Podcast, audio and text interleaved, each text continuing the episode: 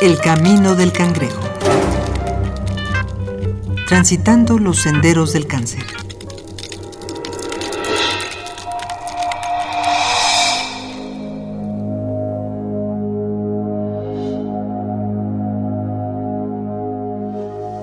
Desearíamos completar toda una vida sin escuchar nunca su nombre. Su mención parece un giro del destino, una conjura temible que preferimos evitar, porque sentimos que nombrarlo es llamarlo. ¿Cómo es que una palabra tan sencilla fue sacada de su contexto y se convirtió en un referente terrible para nuestra sociedad? Doctor José Alberto Morales Vázquez. El cáncer es una enfermedad que actualmente se considera una enfermedad controlable, no letal, y que hasta hace muy poco tiempo considerábamos una enfermedad de naturaleza fatal por necesidad. Hoy, gracias a una serie de recursos que ha desarrollado la ciencia en todos los aspectos, es posible detectar en etapas tempranas la enfermedad y frenar el cuadro evitar que éste avance. Sin embargo, el solo término cáncer, desde que se conoce en la antigüedad, cuando lo acuñan por primera ocasión los griegos, es sinónimo de muerte. Muerte inmediata, inminente e inevitable. Y si hay algo al que la gente, todo el mundo le tenemos terrores, a morir. El miedo es un conjunto de mitos. Lo mejor para dejar de temer al mal es conocerlo. Para dejar de temer al nombre, hay que entenderlo.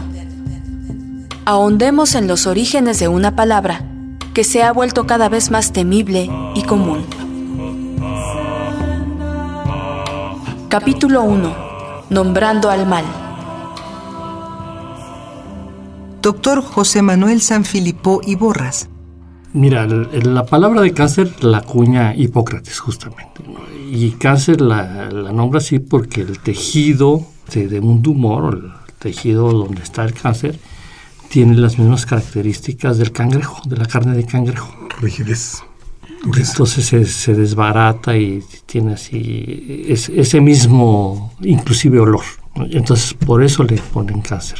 Eh, de acuerdo con que en esa época el concepto de enfermedad es un desequilibrio de los humores, de los cuatro humores que tiene el organismo.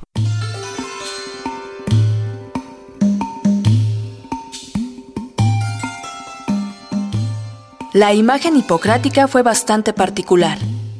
Este primer símil con el crustáceo, que data del 400 a.C., hace referencia a la imagen que el médico griego encontró en los tumores.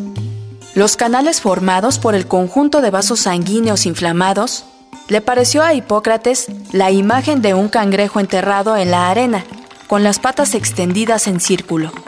No es común, sin embargo, que los tumores cancerígenos cubran esta regla, pero al padre de la medicina le bastó esta imagen para acuñarle la palabra carquinos doctor Antonio Soto Paulino. Cuando llegaron los griegos, estamos hablando de Hipócrates, que fueron 450 años antes de Cristo, en donde él fue el primero que acuña el nombre de cáncer por la forma en que afectaba a los órganos. Y eso era porque eh, cuando tocaban los órganos eran muy duros, parecidos al, a la cubierta, al caparazón que tenían los cangrejos, ¿no? Entonces dije, va, parece un cangrejo, ¿no? Y por ejemplo, en el cáncer de mama, cuando se veía el cáncer de mama, tiene la forma de un cangrejo. Entonces, más decían, ah, pues tiene forma de un cangrejo.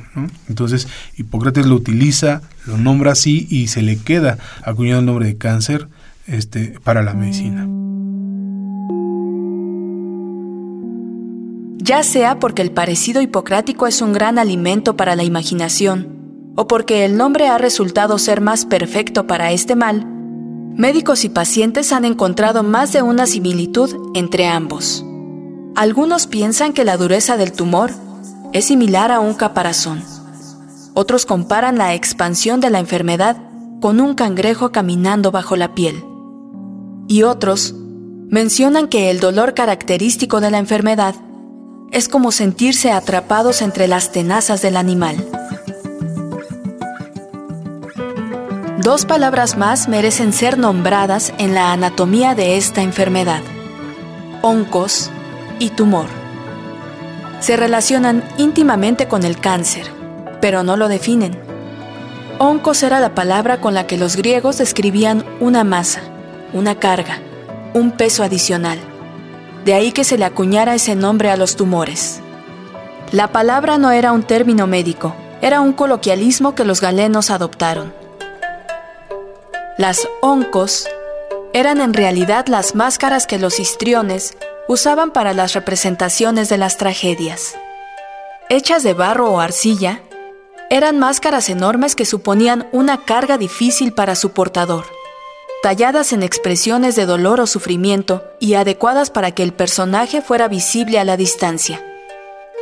Por dentro tenía conos diseñados para magnificar la voz y hacer que los diálogos llegaran a los últimos rincones del teatro.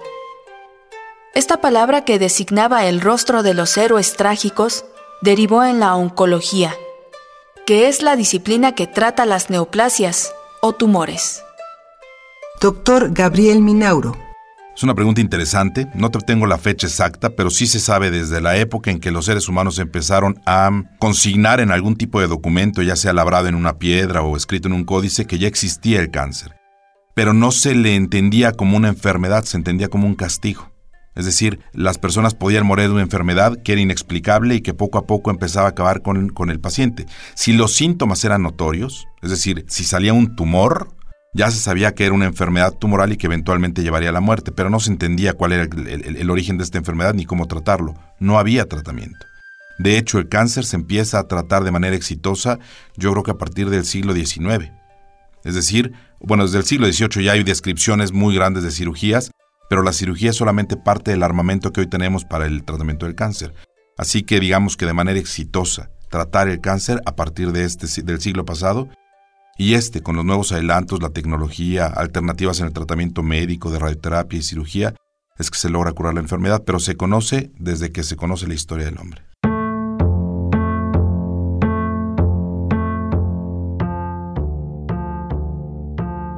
Neoplasia significa, en sentido literal, nuevo crecimiento.